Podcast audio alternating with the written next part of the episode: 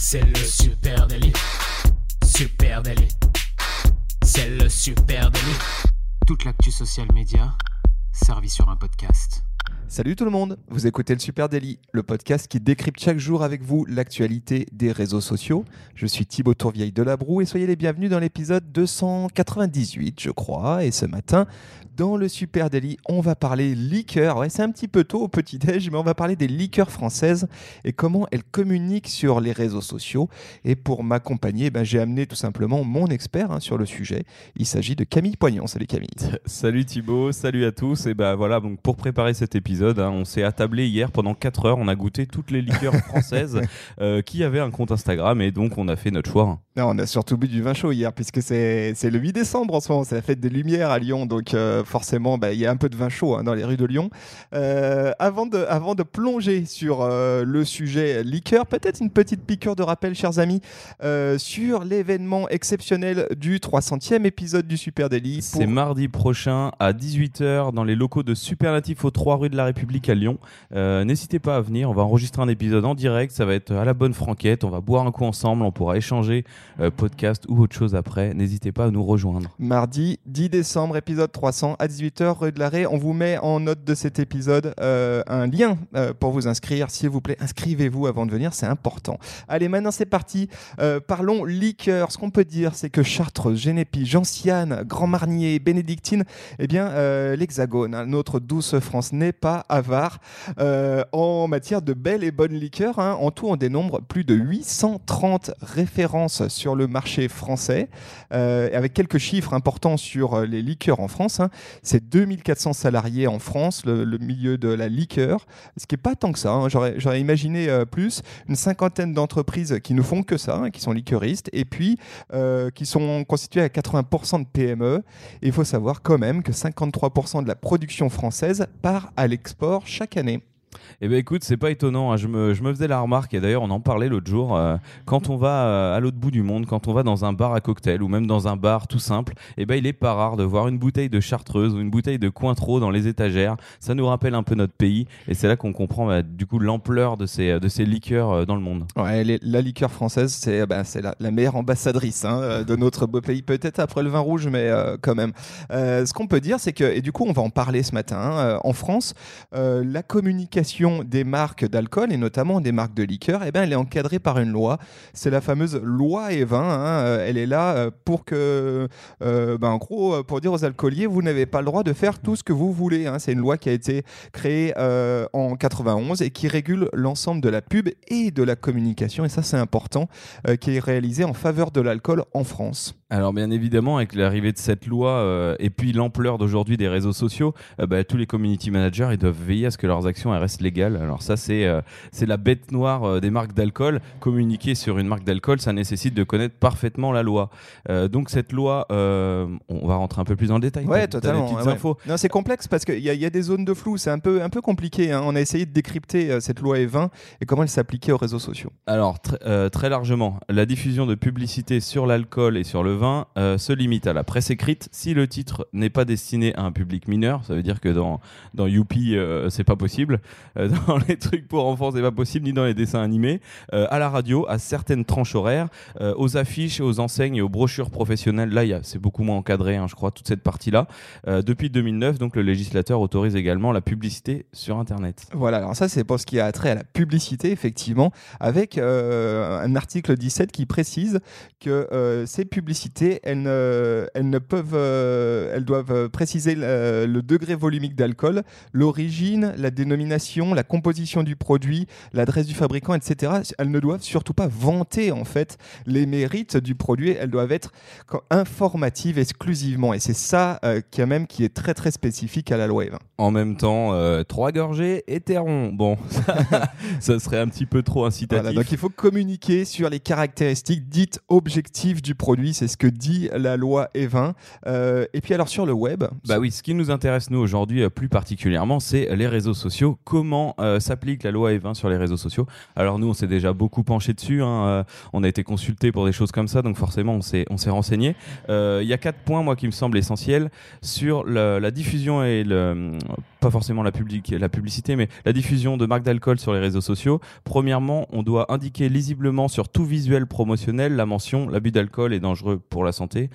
On peut aussi le mettre en statut sur Instagram. J'ai vu que tout le monde l'affichait pas forcément. Euh, s'assurer que seules les personnes majeures peuvent accéder à la publicité. Et ça, c'est très intéressant. On va y revenir. Euh, rédiger des contenus textuels objectifs et informatifs, n'incitant pas à consommer de l'alcool et ne faisant pas de lien entre l'alcool et des notions de fête ou de plaisir. Ouais, ça, c'est quand même très restrictif hein, quand tu es, quand es dans euh, un produit qui, effectivement, se consomme dans un cadre festif. Ça, ça te contraint à être très créatif dans ta création. Ouais, ouais, il bah, faut, faut penser autrement. Et le dernier point important pour pour moi, c'était ne pas diffuser de visuels présentant des individus en train de boire de l'alcool. Donc voilà, si, es, si tu vends des bagnoles, t'as pas le droit de montrer quelqu'un qui est au volant d'une bagnole, c'est compliqué. Hein. Exactement. Et dans les autres choses, on peut aussi dire interdiction de faire gagner de l'alcool. Hein. Par exemple, tu sais, tu peux pas faire un jeu concours en disant tiens, je t'offre une bouteille de Genepi si euh, tu partages. Ça, ça ne marche pas. Euh, alors, ce qu'on voit, c'est qu'il y a certaines marques qui euh, age-gate leur compte Instagram, c'est-à-dire qui se rapprochent d'Instagram pour rajouter une barrière à l'entrée demandant l'âge euh, des gens en leur demandant s'ils sont majeurs ou pas. Euh, à, savoir que c'est pas une fonctionnalité euh, auquel on a accès librement. Hein. Il faut faire une demande spécifique auprès d'Instagram pour qu'ils te débloquent ça. Rares sont ceux qui le font. Il y en a quelques-uns qui le font. Alors je suis tombé dessus hier, moi par hasard justement. Je, reviendrai sur le compte après, mais j'étais en train de chercher Jet, la marque Jet27.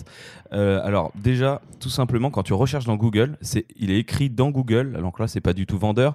c'est écrit en toutes lettres, profil restreint. Il faut être connecté et majeur. Il y a écrit ça sur le Google, donc bon, euh, tu te dis merde, il y a eu euh, un bug sur le site, euh, sur la page, je peux pas y aller. Ensuite, quand tu te connectes dessus, déjà il y a écrit il faut être connecté ou majeur. Tu peux pas accéder au visuel comme hors connexion. Et ensuite, quand tu te connectes, déjà il faut demander à s'abonner et une fois abonné, là ensuite tu vois les visuels seulement et ils arrivent pas tout de suite. Alors c'est un peu bizarre. et de toute façon, même connecté, la première fois il faut dire que tu es majeur ou avoir au moins 18 ans. Donc là il y a vraiment, il y a toutes les étapes de validation possibles. ce qu'il faut dire, c'est qu'il y a donc cette loi E20 hein, qui encadre strictement euh, la possibilité de communication euh, des marques d'alcool et de liqueur. Euh, mais il faut quand même noter qu'il n'y a pas de police de la loi E20 sur les réseaux sociaux. Hein. Il n'y a personne qui vient comment dire, amender directement. Il y a la justice en fait. Hein. Alors qu'en en télé, tu as, le CSA qui lui peut dire non, cette pub elle passe pas parce qu'elle n'est pas dans le cadre de la loi E20. C'est pas le cas sur les réseaux sociaux, c'est un peu différent. Alors on le sait, il y a des associations euh, euh, de lutte contre l'alcoolisme qui euh, parfois attaquent des marques en leur disant vous respectez pas sur vos réseaux sociaux la loi E20. C'est un peu compliqué et notamment ce qui a été mmh. mis avant qu'on plonge dans des cas précis, ce qui a été mis en cause récemment, c'est le rôle des influenceurs dans cette espèce de nouveau Far West qui est l'influence marketing pour les marques. Hein. Il y avait un certain nombre de marques qui avaient décidé de ruser en passant outre la loi E20 et en se rapprochant d'influenceurs et en leur demandant gentiment de faire de la publicité euh, euh, pour, euh, pour de se la coller avec des slip Ricard quoi. Eh ben, c'est un peu ça, quoi. c'est un peu ça. Donc ça, c'est un gros sujet de polémique. Allez, peut-être qu'on plonge sur deux trois cas pratiques. on, moi, vous, on, vous, en a ramené, hein, forcément, ah. puisque la loi E20, eh ben, elle rend le jeu sympa au final. voilà, ça, ça, met, ça met de l'inventivité parler du produit sans trop le montrer et ça oblige à créer un storytelling de marque. C'est ça qui est très intéressant. Effectivement, c'est que ce cadre légal, il oblige les marques à être malignes. moi, j'aimerais bien parler ce matin de la bénédictine. Euh, je ne sais pas si tu connais toi la ah, liqueur de bénédictine. Elle est passée dans mes radars hier. je, te l'ai laissé. Alors la liqueur, de... moi j'adore la liqueur de bénédictine. Je dirais que c'est un peu, euh, un peu comme la chartreuse mais en différent, euh, si je dois résumer. en bref, c'est un alcool qui est élaboré à partir de plantes et d'épices. Alors il y a une légende, hein, comme toutes ces belles marques de liqueur, il y a toujours une de légende. non, une légende de moine, bah évidemment. Hein. Euh, son origine remonterait à la Renaissance, lorsqu'un moine, écoute bien, vénitien, décide de créer un élixir de santé à partir de 27 mmh. plantes et différentes épices orientales, comme le thym, la cannelle, etc. Euh, le breuvage qui en résulte aurait ensuite été très apprécié par le roi François Ier. Alors tout ça, c'est la légende, évidemment, parce qu'en réalité, on trouve nulle part trace euh, du fameux moine alchimiste herboriste. mais comme toutes les grandes boissons, eh ben, il faut une part de mystère et de légende, et c'est aussi ça euh, la bénédictine. Il euh, faut noter que la bénédictine, elle est fabriquée à Fécamp, en Normandie. C'est vraiment, pour moi, euh, une licorne du... licorne des liqueurs. Une licorne du Ouais. savoir-faire français en matière de liqueur. Et elle est fabriquée dans le fameux palais bénédictine. Je ne sais pas si tu as déjà entendu, je suis allé déjà voir le palais bénédictine. C'est un lieu extraordinaire. C'est un édifice qui mêle le style un peu euh, néo-gothique et néo-renaissance. C'est vraiment très, très, très beau. Ça a été construit au 19e siècle seulement à Fécamp par Alexandre Prosper le Grand, hein, qui était un négociant en vin, pour héberger eh ben, euh, l'usine. hein. Euh, en gros, tu as une espèce de palais somptueux dans lequel tu as l'usine à Bénédictine. Alors, où est-ce qu'on retrouve euh, la Bénédictine en ligne? Comment est-ce qu'elle communique? Eh bien déjà, il y a palais bénédictine sur Instagram. C'est modeste, c'est 1435 followers sur Instagram. Euh, ce qu'on peut dire sur ce compte Insta, et, comment eux, ils ont rusé avec la loi E20, bah, c'est qu'en fait, il y a peu d'alcool, mais il y a beaucoup, beaucoup de décors. hein. Ils ont vraiment joué sur le palais bénédictine, le lieu où est fabriquée euh, cette euh, mythique bénédictine. Et c'est vraiment ça qui porte le compte. Je trouve la démarche très intéressante, effectivement, de se raccrocher à un lieu, à un ancrage local. Et là, tu as quelque chose de très, très fort au- autour de ce palais. Ils ont évidemment un deuxième compte qui s'appelle Benedict Liqueur, pardon, 1727 abonnés. Très haut de gamme. Voilà, et là, et là, il y a une ruse. Là, il y a une ruse, c'est que c'est tout en anglais. C'est tout en anglais. euh, et Canisi- Alors, pourquoi c'est tout en anglais? Bah, Du coup, ça sort du cadre de la loi E20. Ça ne s'adresse pas au public français. Ça s'adresse à un public in- euh, international. Euh, donc, l'intégralité des statuts est en anglais. C'est très, très focus sur la mixologie, hein, euh, tout ce qui a trait au cocktail, euh, avec. Là, la- le compte est nourri d'une super collection d'UGC. Euh, Il y a des tonnes et des tonnes de contenu photo fait C'est par des euh, boîtes à cocktails un peu partout dans le monde. Et en fait, voilà, l'ast- l'astuce qu'a trouvé euh, Bénédictine, eh ben, c'est de communiquer d'une sur un premier compte autour du lieu. Et puis de deux, euh, d'avoir un compte en anglais cette fois-ci, qui du coup leur permet de sortir gentiment du cadre de la loi E20 tout en communiquant habilement. Ouais, c'est très malin. Bah, tu vois, moi, le compte dont je vais te parler euh, a, utilisé cette même ruse. Alors, moi, je vais te parler d'une euh, marque de liqueur venue de Sonvilliers dans le Jura suisse, le long de la Suze. Ah bah bien sûr, la Bah, bien sûr, donc on parle de Suze. Alors Suze, c'est marrant parce que actuellement, euh, c'est le grand retour à la mode de la Suze. C'est vrai qu'on n'a Euh, jamais euh, bu autant de Suze, hein, je pense. On n'a jamais bu autant de Suze. On s'est tous dit c'est dégoûtant parce que c'était dans les mâles à alcool de nos grands-parents. Euh, et voilà. Alors moi je trouve pas ça mauvais avec un peu de tonique, c'est pas mal. Euh, la description du, du compte, donc en anglais, m'a fait beaucoup rire. French Gentian Spirit, euh, doux amer. Ne suivez pas ce compte si vous avez moins que l'âge légal pour boire. Partagez-le seulement à ceux qui ont l'âge légal pour boire. Voilà, tout est dit, on contourne la loi, euh, mais c'est fait habilement. Euh, alors la marque a fêté ses 130 ans euh, cette année et elle fait énormément de buzz en ce moment parce qu'elle est sur tous les stands, dans les festivals, un peu branchée. D'ailleurs pour ses 130 ans, ils ont sorti des éditions spéciales à l'occasion avec un beau travail sur l'étiquette, avec Faubourg Saint-Denis, Jules Geoffrin, Canal de l'Ourcq et figure-toi qu'il y a une bouteille qui est en train de sortir pour Guillotière, pour le quartier de Lyon. Oh, c'est vrai. Donc en fait, tu as des lettres euh, décorées dans un paysage qui font apparaître le nom du quartier. Euh, Suze aussi a été énormément mise en avant dans les années 50 avec la caravane du Tour de France et Yvette Horner qui jouait sur la caravane Suze. Euh, il faut savoir que euh, on avait à l'époque plein de marques d'alcool sur la caravane du Tour de France et que ça s'est gentiment arrêté d'un coup sec euh, en 91 avec la loi E20 à son premier amendement. Euh, C'est là où a disparu notamment la caravane Ricard. hein. Totalement. Donc, euh, eh ben, comme tu le, comme tu le disais tout à l'heure avec euh, Bénédictine, l'objectif pour contourner la loi E20, eh ben, ils ont un compte en anglais. Euh, ils rendent la marque très cool hein, parce que le compte est très joli. Il y a plein de photos, notamment avec euh, toute cette, cette animation autour de, ce, de ces 130 ans. Donc, on a vraiment des choses très jolies et il y a beaucoup de jolies photos alors qu'ont été faites par un photographe français en partie qui s'appelle Flavien Priorio. Je vous mettrai son lien dans, dans, le, dans le- les résumés du podcast. Et donc, lui, il fait un- une bonne partie des visuels du compte. Alors euh, voilà, Suze, c'est l'élan de jeunesse de cette marque depuis euh, deux ou trois ans en France. Avant, c'était une blague. Et maintenant, eh ben, Suze euh, est bien implanté. Oui, avec une identité qu'on voit très bien sur leur compte Instagram Adsus officiel, qui est très très formica encore. C'est-à-dire Ouais. c'est vraiment le café entre copains. Il y a de la veste en jean, euh, il y a des situations comme ça de, de- de potes qui papotent autour d'une bouteille de Suze. C'est un, un côté, un ton gentiment suranné, qui est bien bossé, très malin. Et effectivement, on retrouve toute l'identité de la marque hein, historique Suze. Et ouais, il y a un truc que j'ai oublié de dire, c'est que Suze, euh, donc sans montrer forcément trop des gens qui boivent de l'alcool, euh, il y a plein de goodies Suze en fait. Et c'est ça qui a rendu aussi la marque sympa. Il y a des casquettes euh, super fun, euh, des t-shirts assez jolis. Je crois qu'il y a une casquette Do You Suze qui, qui marche très bien. Et je connais des Lyonnais aussi qui ont lancé le hashtag SuzeMyBenew euh, en, en lien avec un bar de Lyon. Alors voilà, vous pourrez, vous pourrez suivre ça. Allez, moi je voulais te parler ce matin du Grand Marnier. Le Grand Marnier, hein, c'est une, euh, une marque de liqueur française qui a été créée en 1880 à Nauf, Naufle, pardon, le château dans les Yvelines, euh, et qui est aujourd'hui détenue par l'entreprise Campari. Alors c'est une liqueur à base de cognac, hein, tout le monde connaît évidemment le Grand Marnier, cognac, orange amer, c'est ça le, le- le mix pour faire du Grand Marnier. Euh, en France, on la connaît surtout sur les crêpes, hein, euh, les fameuses Mm, mm, crêpes mm. au Grand Marnier, Euh, mais c'est aussi un des fondamentaux de tout bon mixologiste, hein, donc fabricant, concepteur de cocktails.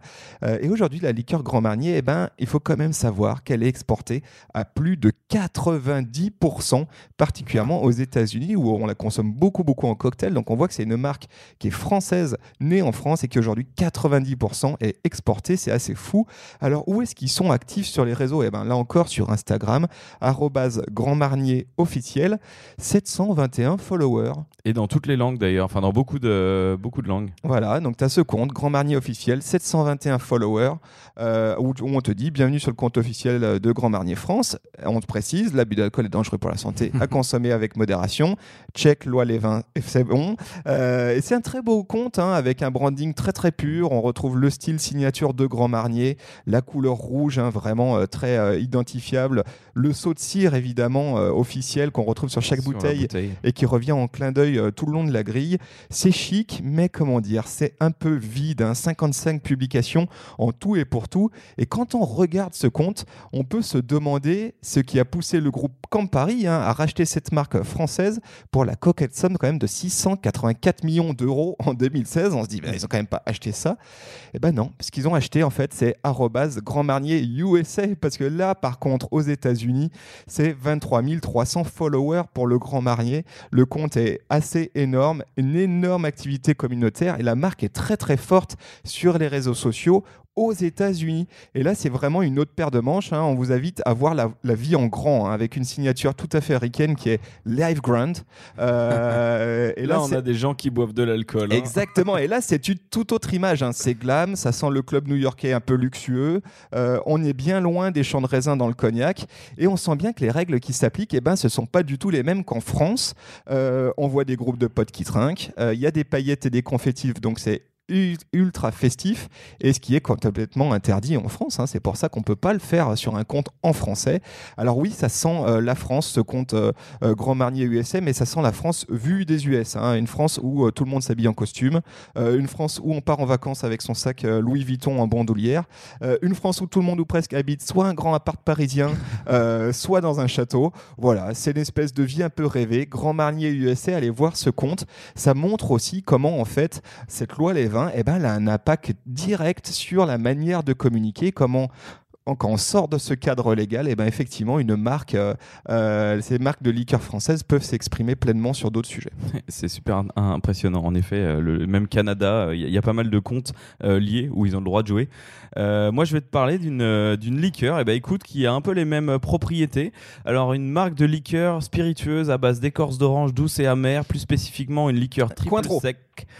Et voilà, Ouais. il a deviné. Créée à Angers en 1875 par Édouard euh, Cointreau et son frère, je ne sais plus son nom, désolé. Euh, et ben, c'est quand même 45 000 abonnés sur Instagram, Cointreau. Euh, Cointreau, c'est une des belles marques de liqueur très chic, encore une fois, que j'ai retrouvé euh, dans des bars au fin fond du Pérou.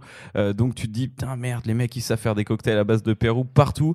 Tente dans un bar à cocktail, tu trouves du Cointreau. La forme carrée de la bouteille, elle est très reconnaissable. Et leur truc à eux, c'est le haut de gamme, le chic, et même presque, quand tu regardes le compte, un petit peu le glamour. Euh, ça se voit directement sur cette page. hein. Ce qui est mis en avant, c'est le cocktail. Ils ont des petites sympas, des petites animes sympas euh, en vidéo, euh, le cocktail show, où on voit danser des verres sur fond de couleur, toujours très épuré. Ils mettent en avant aussi, ça, ça m'a fait, ça fait beaucoup rire, c'est des, des serveurs avec leur cocktail.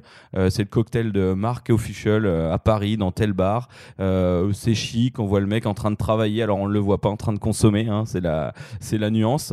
Et ils capitalisent beaucoup aussi sur leur image de marques. Tu as des petits diaporamas qui expliquent l'histoire de Cointreau, les frères Cointreau, où est-ce que c'est né. Donc c'est ce mix-là qui fait que le compte marche bien et que eh ben, il a quand même 45 000 abonnés. Hein. donc c'est très impressionnant. Ouais, et là aussi, ils ont un, distinguo avec Cointreau US où on voit que ben, les liqueurs françaises, vu qu'elles s'exportent très très bien, elles, sont aussi amenées à avoir des communications spécifiques. Allez, moi je vais parler cette fois-ci des liqueurs Cambusier. Ce sont des liqueurs françaises. Euh, et là, c'est très intéressant. C'est vraiment des nouveaux liqueuristes. Hein. C'est des gens qui arrivent là maintenant, une belle marque.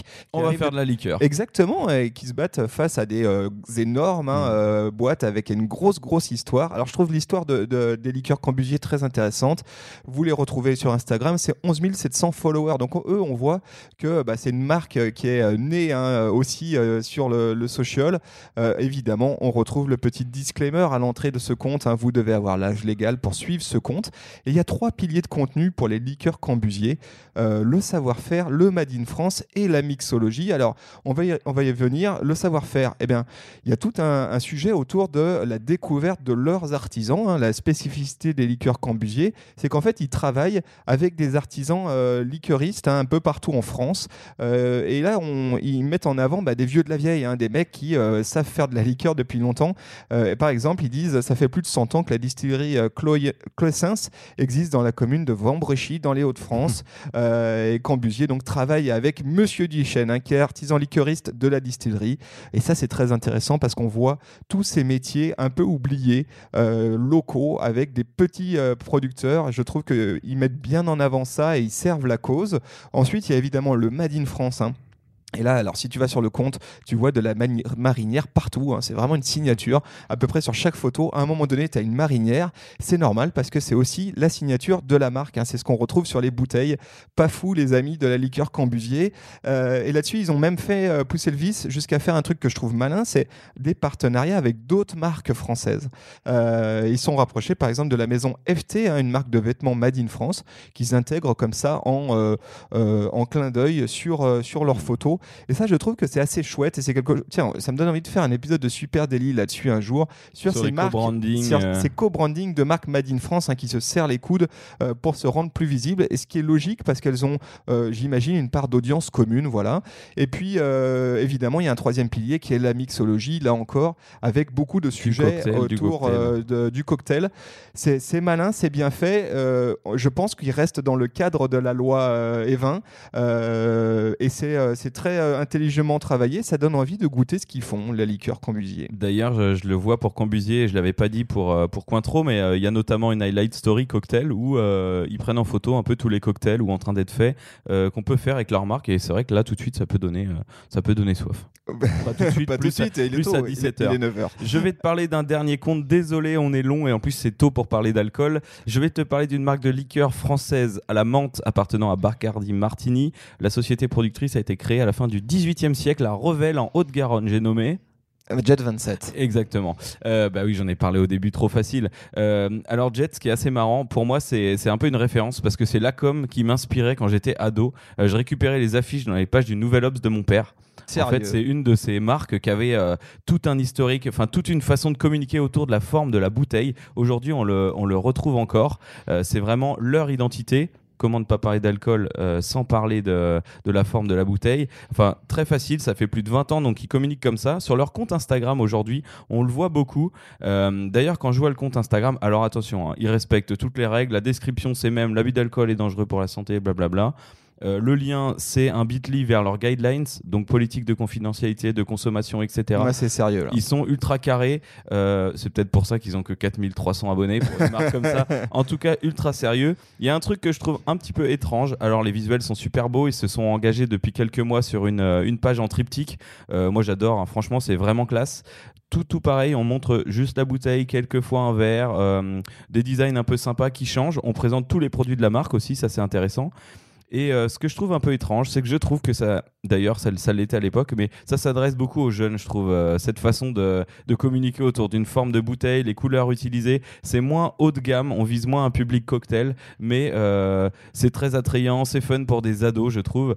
Bon, voilà, en tout cas, vous regarderez la page, elle est très jolie. Thibaut, je sais pas ce que t'en penses. Oui, oui, C'est non, c'est cool. bien fait. Et là, effectivement, ça respecte le cadre légal. Il n'y a pas, y a pas de doute. Et puis, c'est vrai que ben ils sont allés travailler leur cœur de cible. Et leur cœur de cible, je pense que c'est une population majeure, mais euh, jeune, C'est une Euh, population Tour de France au cul du camion après l'étape, quoi. peut-être. Euh, voilà ce qu'on pouvait dire pour les marques d'alcool, de liqueur en tout cas, qui communiquent sur les réseaux sociaux. Est-ce qu'on a manqué quelque chose? Si c'est le cas, n'hésitez pas à venir nous en parler sur les réseaux sociaux. Si on a manqué votre marque de Genepi préférée, qu'elle fait du super travail sur les réseaux sociaux, dites-nous ça sur @supernatif sur, Sur. Facebook, Instagram, LinkedIn, Twitter, Pinterest, un peu partout. Et puis on vous remercie d'être si nombreux à nous écouter chaque matin, les amis. Euh, N'hésitez pas à partager ce podcast avec vos potes, ça nous ferait plaisir. Et puis pour les Lyonnais qui nous écoutent, on vous souhaite un très très beau week-end de... des fêtes Du des 7 Lumières. décembre. Euh, eh bien, à très vite. N'oubliez pas, mardi, on se retrouve ensemble pour boire un pot et enregistrer notre 300e épisode en public. On vous souhaite un très bon week-end. les Salut à tous, ciao. Ciao.